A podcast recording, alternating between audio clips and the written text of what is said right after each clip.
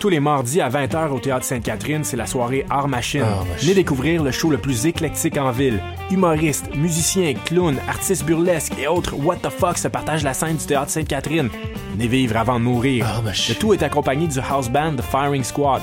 10 prix régulier, 7 prix étudiant. Le Machine. Théâtre Sainte-Catherine est situé au 264 Sainte-Catherine-S, à deux pas du métro Berry-UQAM. Les portes ouvrent à 19h30, show 20h. Ah, machine.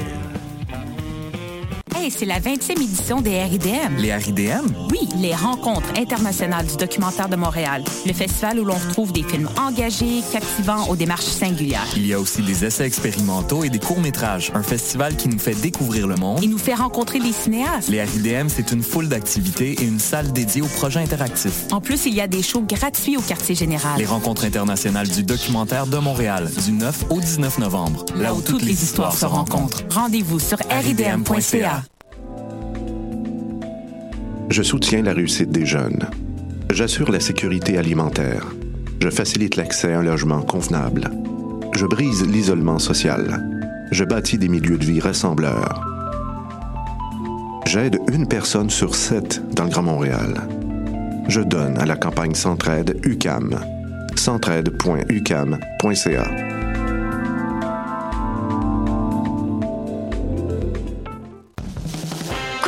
francophone 2017. Du 2 au 12 novembre, Coup de cœur francophone vous propose plus de 100 spectacles d'artistes d'ici et d'ailleurs. Place à l'audace et aux découvertes avec Paupières, Loud, Corridor, Mon Doux Seigneur, Zara Dion, À la Claire Ensemble, Violette Pie, Fudge, le Whiston Band, Dilarama, Eman et et tellement plus. Pour tout savoir, consultez coupdecoeur.ca. Coup de cœur francophone, une invitation de SiriusXM. Bonsoir ou bonjour, c'est Oxpo Puccino et vous êtes sur les ondes de choc. c'est pour ça que ça bouge comme ça. Oh,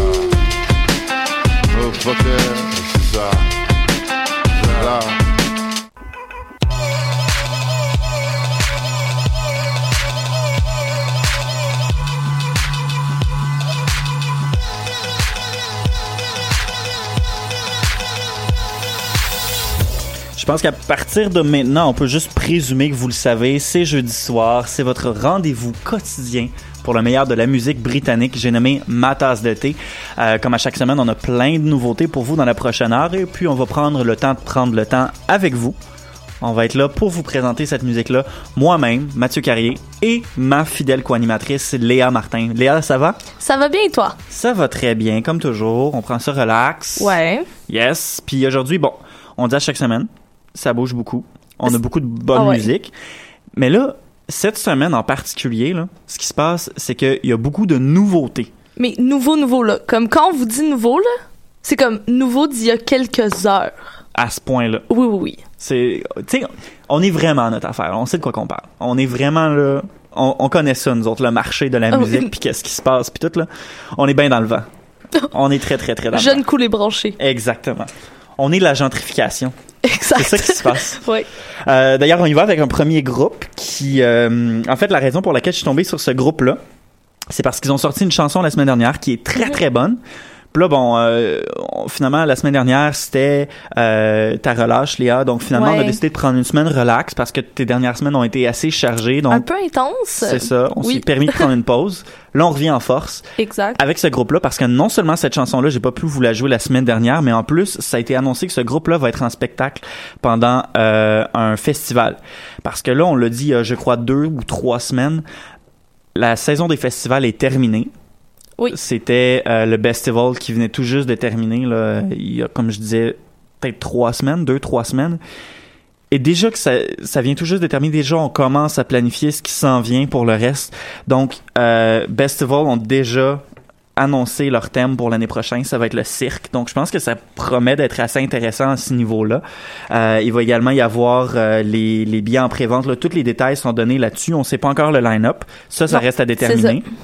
Mais euh, on a deux festivals qui ont commencé tranquillement à annoncer leur line-up. Euh, le premier, c'est un festival qui est tout nouveau. Il en est à sa première année euh, ben, cette année, en 2018. C'est organisé par les mêmes gens qui sont responsables pour Coachella. Donc, je pense que ça va prendre une bonne, euh, une bonne expansion. Ah ouais. Et, Ça promet. Ouais, et ça, ça a lieu à Londres. Ça s'appelle All Points East. Et déjà, on sait qu'il va y avoir LCD Sound System, Bjork, The XX, The XX, oui, Sampha, Lord, puis comme plusieurs autres déjà. Puis là, ça commence, là, les artistes commencent à être annoncés. Donc, je sais pas au total combien ils vont en avoir. Ça dure quand même juste trois jours, fait que je pense pas qu'ils vont en avoir 400. Non, là. c'est ça. Mais, Mais- c'est six stages, donc ça devrait être une, bonne un vingtaine, gros une bonne trentaine. là, quand même, ouais. Ouais, exactement. Puis on a aussi The Great Escape, qui est un festival vraiment dédié à la nouveauté. Là. Fait que vraiment, tu sais, autant LCD Sound System a jamais percé dans une radio top 40, même si j'aimerais bien ça que ça arrive. Oui. Euh, autant on le verra pas à ce festival-là parce qu'il est maintenant connu, il y a son, il y a, tu sais, il y a ses fans, il y a ses loyaux euh, sujets. Le, le festival Great Escape, c'est vraiment dédié aux nouveaux artistes, ceux qui émergent et Parmi cette vague-là, euh, cette année, on a Ten Tons qui commence à vraiment faire beaucoup parler de lui au niveau du Royaume-Uni. On a The Ninth Wave qu'on vous avait joué il y a Ah ouais. quelques semaines euh, qui vont être là. Ça, c'est des spectacles qui vont se tenir vers la fin novembre. C'est la première partie euh, de deux parties en fait. On a une première partie en novembre puis une deuxième partie en, en mai. Et le groupe qu'on s'apprête à vous jouer vont aussi faire partie euh, de la première vague d'artistes à être présents pour ce festival-là. J'ai nommé The, euh, The Orioles avec une chanson qui est sortie il y a donc une semaine et des poussières. La chanson Ouais. s'appelle Let Your Dog Tooth Grow. Et c'est vraiment très bon là. C'est, euh, je pense que le plus vieux membre du groupe euh, a comme 21 ans là, Mhm. ou quelque chose comme ça. Puis euh, donc ils sont tout jeunes. Puis c'est vraiment une chanson, tu sais, qui qui est très inspirée du shoegaze. Puis ça sent l'été là. C'est Ouais. vraiment bon. Puis tu sais, il y a un petit côté 80 là-dedans. Il y a Oui. beaucoup d'influences. Tu sens que c'est très varié, que ces jeunes-là, ils savent où ils s'en vont, ils ont de la drive, puis ils ont envie d'expérimenter sans se planter. Puis jusqu'à maintenant, ils font ça très bien. Ouais. Fait que c'est ce qu'on vous joue tout de suite. On vous lance ça. The Orioles, Let Your Dog To Grow, à choc.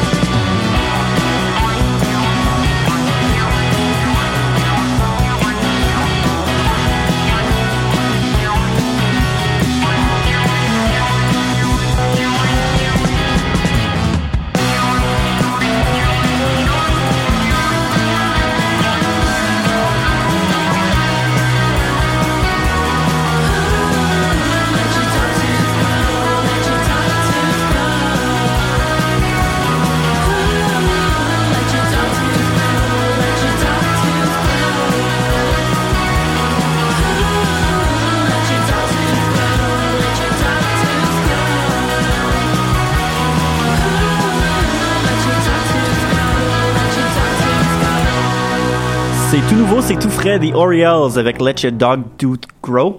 Euh, tu me disais pendant la chanson que tu penses que c'est ta préférée de la semaine déjà? Ouais. Ouais, c'est, je pense qu'il y a quelque chose, il y a, il y a définitivement un, une vibe dans cette Ah chanson-là non, mais qui, euh, ouais, moi, puis prend d'assaut. moi, le shoegaze, c'est comme une histoire d'amour, Mhm. là, donc euh, je Voilà. pense que c'est pour ça, oui. Voilà, l'amour perdure, l'amour Voilà. perdure. Euh, les trucs qui perdurent aussi, c'est des longues carrières en musique, ça arrive. Oui. hein. Des fois, on se plante après un album, puis des fois, ça dure des années, puis des années. Euh, c'est d'ailleurs le cas cette semaine d'un artiste qui a sorti son premier album en 14 ans. Un artiste dont on n'a pas entendu parler donc depuis un bon bout de temps. J'ai nommé Dave Clark, celui qui a été proclamé euh, le baron du techno par John Peel, un présentateur de la BBC Radio. Et je pense que plusieurs personnes sont embarquées sur Ouais. ce wagon-là pour dire que ce gars-là avait définitivement la fibre pour être euh, un des grands noms euh, dans le house, dans le techno. Je pense, en fait, ce qu'il faut savoir là, c'est que cet album-là est sorti cette semaine, Oui. mais il y a comme personne vraiment qui en a parlé plus que ça. Cet album-là est passé sous le radar. Mais je pense sincèrement que c'est parce que c'est pas un album qui présente du techno comme le techno qu'on connaît en ce Mhm. moment, qui est populaire, qui joue à la radio, qui joue dans les clubs. C'est vraiment, euh, je dirais, comme du techno underground un peu. C'est définitivement une, je dirais, la facette alternative du techno. Puis d'ailleurs, on sent beaucoup ses, ses influences à ce gars-là dans sa musique.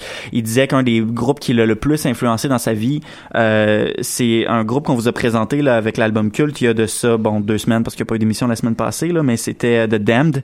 Donc ça, c'est une de ses grandes influences. On parle d'un groupe punk, là, un, un groupe de presque proto-punk même. Ouais. Donc, tu sais, c'est pas quelque chose que tu entends nécessairement souvent de la part d'un d'un DJ ou d'un producteur de musique électronique. Fait que déjà là, ça témoigne de la largeur de ses horizons musicaux. Euh, bon, par après, il y a d'autres choses aussi qui viennent influencer tout ça, mais ça se sent dans sa musique parce que, comme tu l'as dit, c'est pas du tout euh, le techno commercial auquel on est habitué. Non. Ce gars-là a commencé sa carrière au Royaume-Uni et a quitté le Royaume-Uni pour cette raison-là, parce qu'il disait que la scène là-bas c'était trop commercial, c'est trop préfet. Il est allé s'établir euh, dans les Pays-Bas, un marché qu'il trouvait peut-être un peu plus aventureux, un peu plus ouvert d'esprit. Bon, par la suite, là, il est rendu international. Il a fait des spectacles aux États-Unis, il a fait des spectacles euh, en Allemagne, évidemment aux Pays-Bas. Il est retourné aussi en- au Royaume-Uni. Fait que c'est un gars qui a beaucoup voyagé. Puis je pense que même s'il a peut-être jamais percé au grand jour, euh, c'est quand même un gars qui a une bonne carrière. Ouais. Justement parce que ce qu'il fait, c'est très, très, très bon. C'est très méticuleux. Puis je pense vraiment que en fait euh, c'est c'est un artiste qui est très connu euh, chez les connaisseurs là, du techno, chez vraiment euh, comme les puristes, je dirais. Mhm. Puis euh, c'est un album qui vient de sortir mais qui est pas qui est pas très facile d'écoute. Moi j'avoue que la première fois que je l'ai écouté, j'ai fait comme ah j'ai euh, surtout que moi je, connais pas énormément le techno. Euh, je suis pas une fan de techno mais c'est en le réécoutant vraiment que tu, reconnais toutes les subtilités puis que tu comprends qu'il a énormément d'influence musicale. C'est quelqu'un qui a une très grande culture mus- musicale. Mais comme on disait tout à l'heure c'est un album assez dark. Ouais. Euh, il, y a, ouais. il y a définitivement quelque chose d'industriel, même à la limite gothique derrière Oui. tout ça. Tu sais, ça pourrait très bien jouer dans un, un club louche où les gens portent du cuir, il y a quelqu'un avec son cochon d'Inde dans l'est, puis il y a comme quelqu'un qui fait du sadomaso en plein milieu du Ouais, dance floor. Tu dans sais, un c'est louche. vieux là. hangar Ouais. désaffecté c'est exactement le son pour lequel il, il allait. Là. Il a, il a lui-même avoué là, dans des entrevues que c'est pas, il veut pas faire quelque chose de commercial. Il veut aller vers le côté alternatif de la chose, mettre de l'avant ses influences, puis euh, ses influences qui sont comme je l'ai dit tout à l'heure, très variées. Si on prend par exemple la chanson qu'on est sur le point de vous jouer, c'est peut-être pas la chanson qui représente pas qui représente le plus l'album. Ce son-là, ce serait peut-être plus, euh, je, je dirais, c'est un gars qui pourrait très bien faire un remix de euh, Marilyn Manson ou de Nine Inch Nails sans dénaturiser la chanson, Ouais. ça sonnerait bien. Tu sais, il serait dans son élément. Ça vous donne une bonne idée du genre de vibe un peu glauque qu'on a avec Ouais. l'album, un peu gothique à la limite. Euh, mais la chanson qu'on s'apprête à vous jouer, c'est de loin la plus fascinante de l'album. C'est celle qui a les influences les plus variées, selon moi. On parle euh, d'une chanson qui a quand même une attitude punk, mais qui a un riff disco, Oui. qui a euh, les espèces de percussions qu'on retrouve dans le house des années 80 à Chicago, là, le, le, le, le jerking puis tout. là. C'est incroyable la quantité variée d'influences qu'on retrouve là-dedans. Et Il y a un c'est peu de super sample dansant. C'est Ouais. super dansant, là. Ouais. Puis c'est d'ailleurs probablement la chanson la plus dansante, sinon la seule dansante vraiment de l'album. De l'album, ouais. Mais c'est tellement bon. Fait que c'est exactement pour ça qu'on vous la joue. Elle est un peu longue, mais on se dit qu'on va se gâter. Ah fait oui. qu'on y va. C'est parti. Dave Clark avec Plasmatic. À ma tasse de thé, à choc.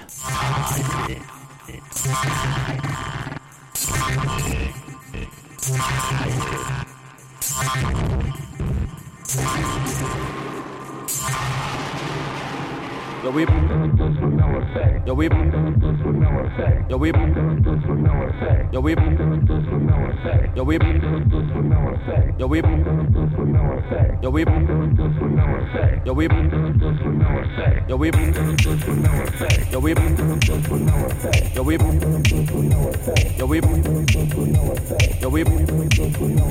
Yo, we Yo, we Yo, we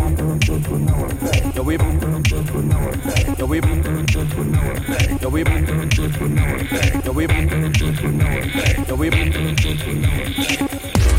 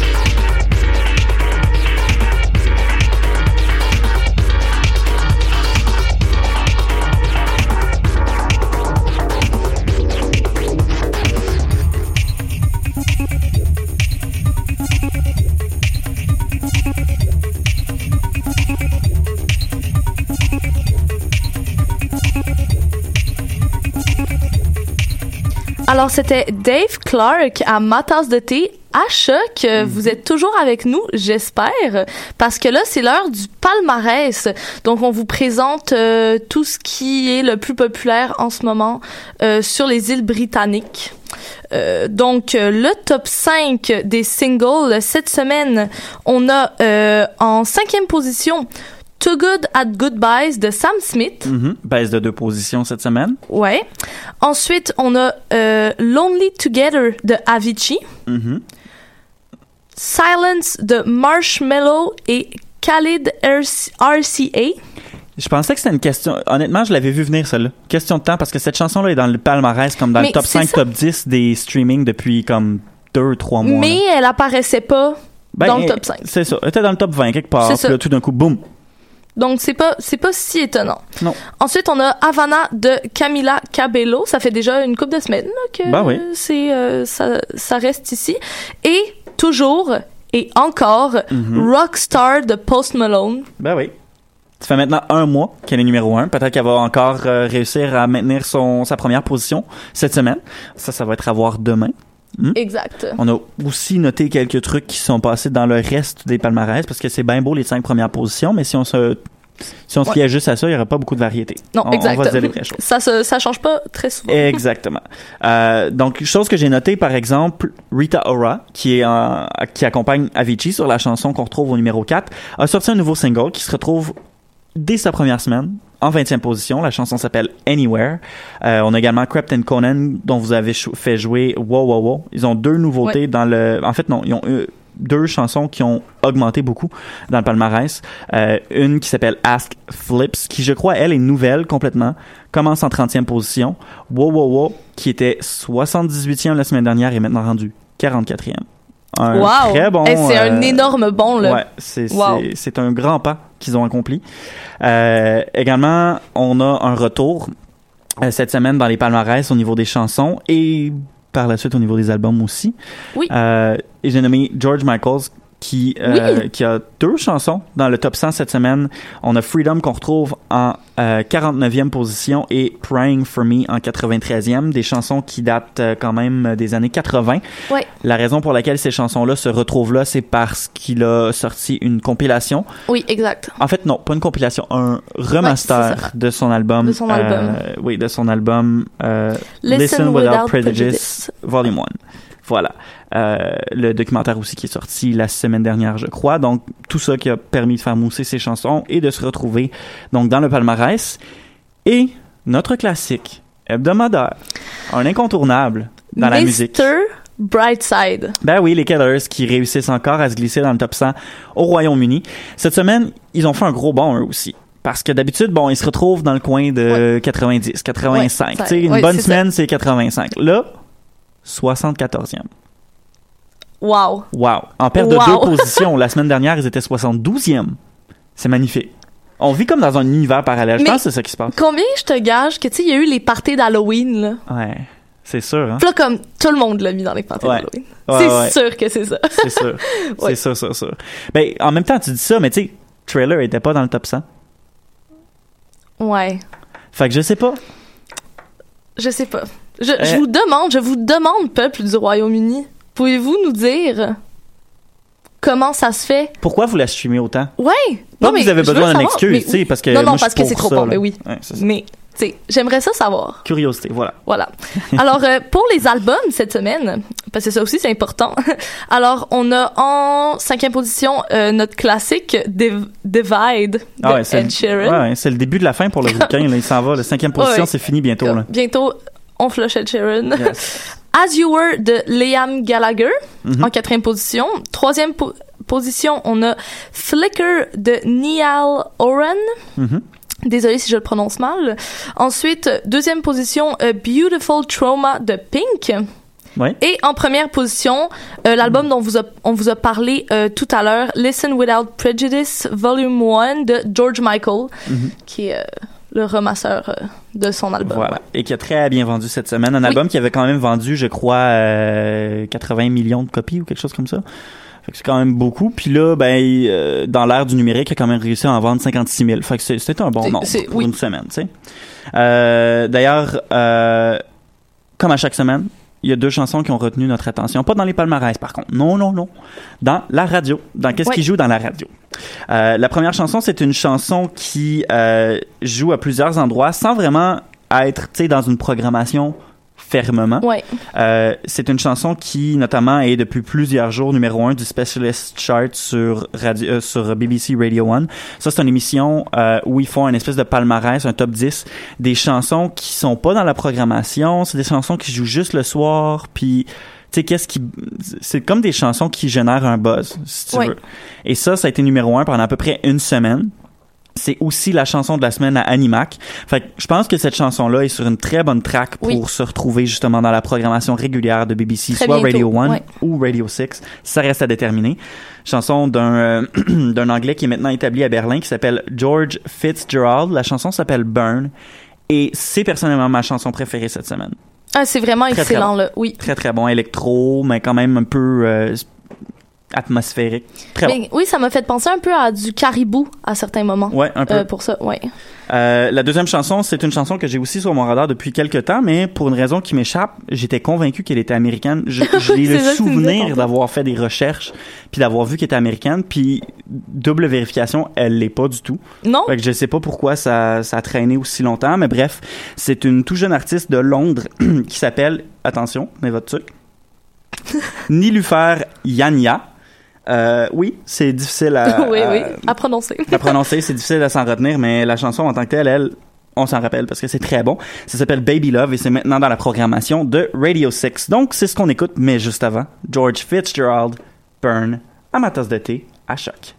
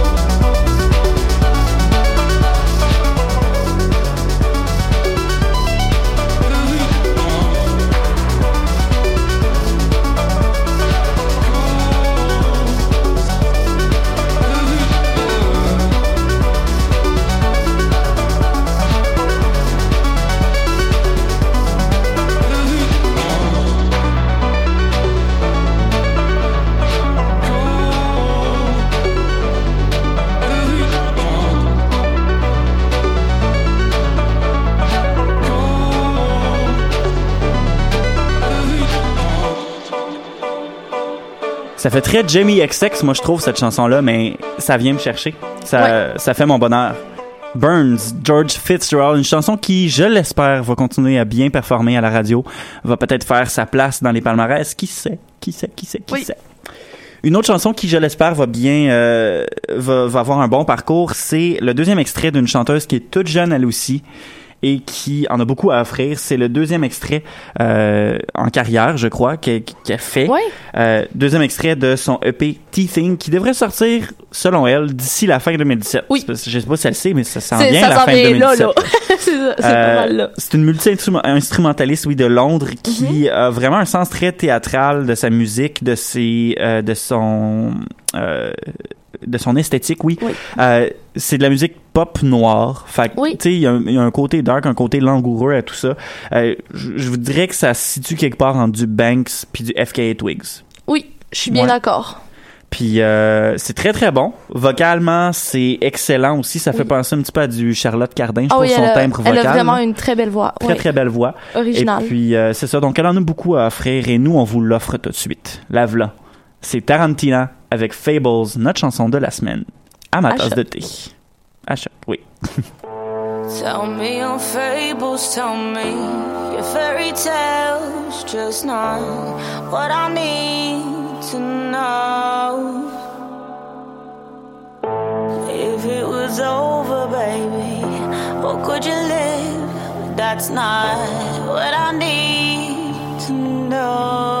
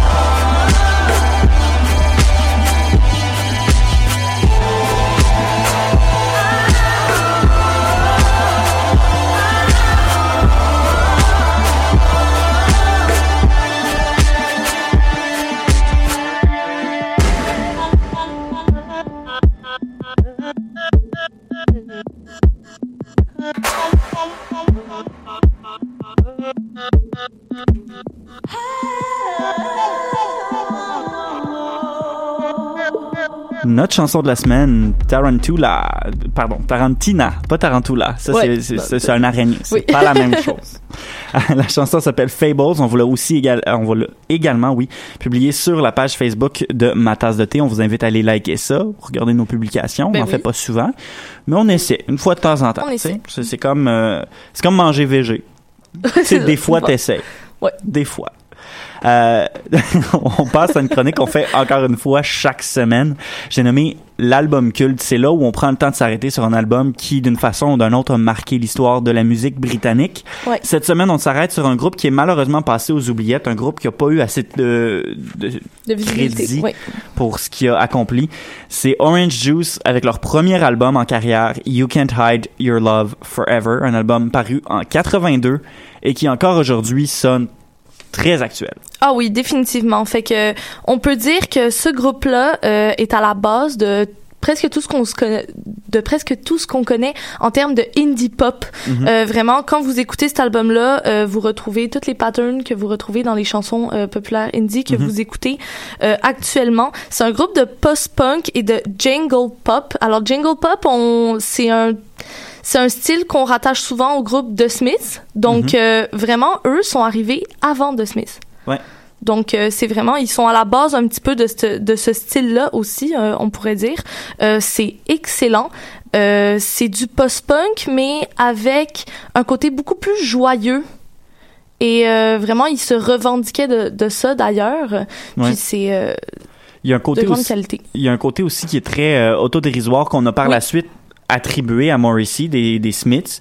Mais en réalité, ce gars-là, le chanteur du groupe, quand il est arrivé, il faisait la même chose, mais il est arrivé avant. Puis il faisait à un niveau qui est équivalent à celui de Morrissey, sinon plus. Tu sais, des paroles qui vont non seulement compromettre euh, sa crédibilité, mais qui vont aussi je sais pas comment dire, qui vont aussi résonner avec tout le monde dans le sens que, tu sais, tout le monde a une idée bizarre de temps en temps. Tout le monde a une anecdote où, bon, euh, t'as eu l'air un peu cave. Tu sais, c'est- c'est des petites choses comme ça sur lesquelles lui il va bâtir, puis il va créer ses paroles. Fait que non seulement les paroles sont magnifiques, mais en plus, on a la mélodie qui vient, qui est très entraînante. Ouais. Les riffs de guitare qui sont intemporels. C'est le même type de riff de guitare que tu, trou- que tu pourrais retrouver dans les années 80, 90. Ouais. 2000, même encore aujourd'hui. C'est un style de musique qui, est- qui a très bien vieilli et qui se fait encore. Comme tu le disais, on dirait que c'est la racine même des chansons indie qui se font aujourd'hui. La construction de la chanson est pareille. Donc c'est un groupe qui était euh, avant son temps et un groupe qui était très agile aussi. T'écoutes la guitare, si tu te concentres juste sur la guitare par exemple, tu te rends compte à quel point c'est travaillé puis à quel point Oui. c'est des petites notes agiles, euh, à la limite furtives. Puis tu sais, c'est c'est super travaillé là, c'est très très bon. Et euh, les, les, les, les instruments au travers, tout se mélange tellement bien que je me rappelle plus c'est quelle chanson, mais il y a une chanson dans laquelle il y a des instruments avant, puis pendant que je l'écoutais, ça a pris au moins deux minutes avant que je réalise. Des instruments avant, ça. oui, mais, mais vraiment, ça, ça prend plusieurs écoutes avant Ouais. de réaliser toute la richesse et Mhm. tous les instruments qui se trouvent dans, dans les chansons parce que c'est super complet et ça s'écoute extrêmement bien, c'est super Exactement. fluide. Puis euh, vraiment un groupe qui était avant son temps, donc Ouais. c'est sûrement pour ça qu'ils sont passés un peu en dessous du radar. Mhm. Mais nous, on vous le représente aujourd'hui. Ben oui, on prend la peine Ouais. de vous euh, dépoussiérer ça, c'est classique. Euh, alors voici un groupe assez simple, mais ô combien sophistiqué et sous-estimé. J'ai nommé Orange Juice avec une chanson qui s'appelle Falling and Laughing. C'est la chanson de notre album culte de la semaine. On répète le nom de l'album You Can't Hide Your Love Forever, un album de 82 qu'on vous recommande Ouais. d'écouter fortement. La voici. Falling and Laughing.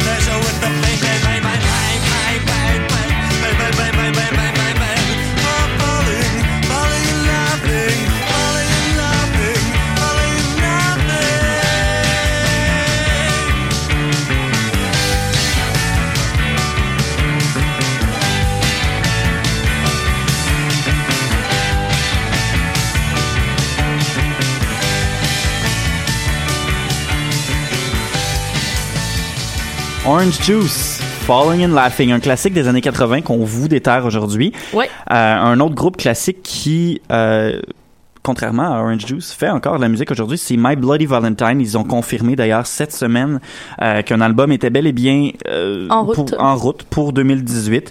Euh, il y avait des rumeurs qui sortaient. Il y avait une, un festival de musique qui allait présenter My Bloody Valentine et que dans leur description avait dit que l'album est en train que le groupe est en train de travailler sur un Mhm. nouvel album. Ça n'a pas été confirmé, mais là ça l'est. Là c'est définitif. Le leader de la formation a dit que c'est 100% sûr qu'il allait avoir un album pour 2018. Donc très excité pour ça, mais comme l'a dit Étienne sur Facebook, Ouais. Euh, On, va y a- croire quand on le verra. C'est ça. Ils Ouais. ont quand même teasé le dernier album pendant 15 ans. fait que Exactement. faut en prendre et en laisser Oui. avec eux. Euh, un autre qui a sorti la nouveauté cette semaine, c'est Skepta, qui a sorti un EP vraiment sans prévenir personne. En fait, c'est sorti lundi, ça s'appelle Vicious EP. Il y a une, deux chansons de l'album qui étaient déjà parues auparavant. Euh, il y avait des collaborations de ASAP Rocky et de Lil B, responsable pour Gucci Gang, qui est très Ouais. fort en ce moment dans les euh, dans les euh, streaming. Donc, ces deux rappeurs-là qu'on retrouve aussi sur l'album, je pense que ça démontre aussi à quel point le grime commence à prendre de la place, même en Amérique du Nord. Je trouve ça très bien. On vous l'avait dit. Et on- éventuellement, on va avoir raison. On va, Ah oui, oui. on va Ça- avoir, Non, euh, mais ça va arriver, ça va ouais. s'implanter, là, c'est sûr. Exactement. Oui. Euh, et encore de la nouveauté. De la nouveauté, ça s'arrête plus. Vaccines, tout à l'heure, sur Facebook, Oh, mon ils Dieu. ont annoncé, c'est assez vague, là, mais juste des nouvelles demain. Des nouvelles demain, ils ont changé toutes leurs photos sur leurs réseaux sociaux Mhm. et tout. Là, Facebook capote. Facebook capote. On sait, on sait pas pourquoi on capote, mais on Non, capote. C'est comme quand il y a une ligne à quelque part, il y a une file d'attente, t'es comme, oh mon dieu, tout le monde attend, qu'est-ce qui se passe? Aucune idée. Mais on attend. Mais il y a du monde qui attend. Oui. Voilà. On vous revient là-dessus la semaine prochaine. Exactement. Et un autre, un, un autre groupe qui a sorti comme une bombe Aujourd'hui. aujourd'hui, c'est le groupe Ride, un groupe culte Ride. du shoegaze des années 90 au Royaume-Uni. Des grosses nouvelles de Ouais, shoegaze là, cette semaine. là. Moi, Ouais, ouais. euh, moi, je capote. Ce qui se passe, c'est que ce groupe-là avait rien sorti en quoi, 20 ans? Ouais. Là, ensuite, ils ont sorti un album. Ouais, cet été, en 2000 c'était en juin. Ouais. C'est ça? Ils Ouais, ont sorti un ça. nouvel album. Weather qui est Diaries. Très bon d'ailleurs. Très, Mhm. très bon. Puis là, euh, cette chanson-là est arrivée, une grosse surprise. Ça Mhm. avait pas été euh, annoncé d'avance et tout. Alors, ils expliquent que c'est une chanson euh, qu'ils ont enregistrée en studio juste après l'album. Bah oui. Euh, que c'était juste une chanson en plus qu'ils avaient ça. envie de faire. euh, Puis ils vraiment. voulaient faire comme une espèce d'hymne à l'espace. Je Oui. pense que c'est réussi. C'est quand même assez... Ah oui. euh, C'est super Planant. planant. Voilà. Ouais.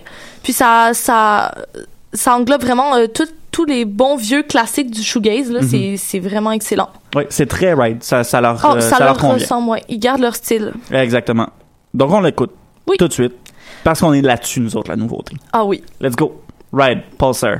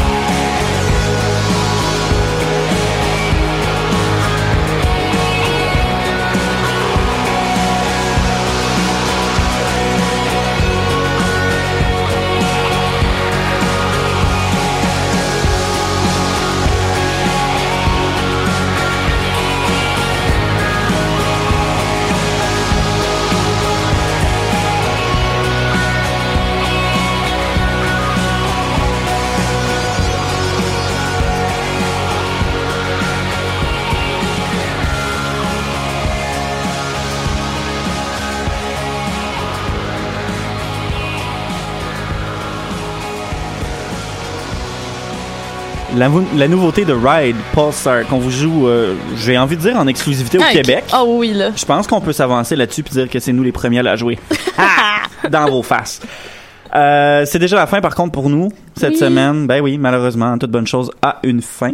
Mais ce n'est qu'un au revoir parce que la semaine prochaine, on revient avec encore de la musique, encore des nouveautés, encore une critique, encore un album culte pour vous, pour vos oreilles et votre connaissance générale de la musique. oui, exactement.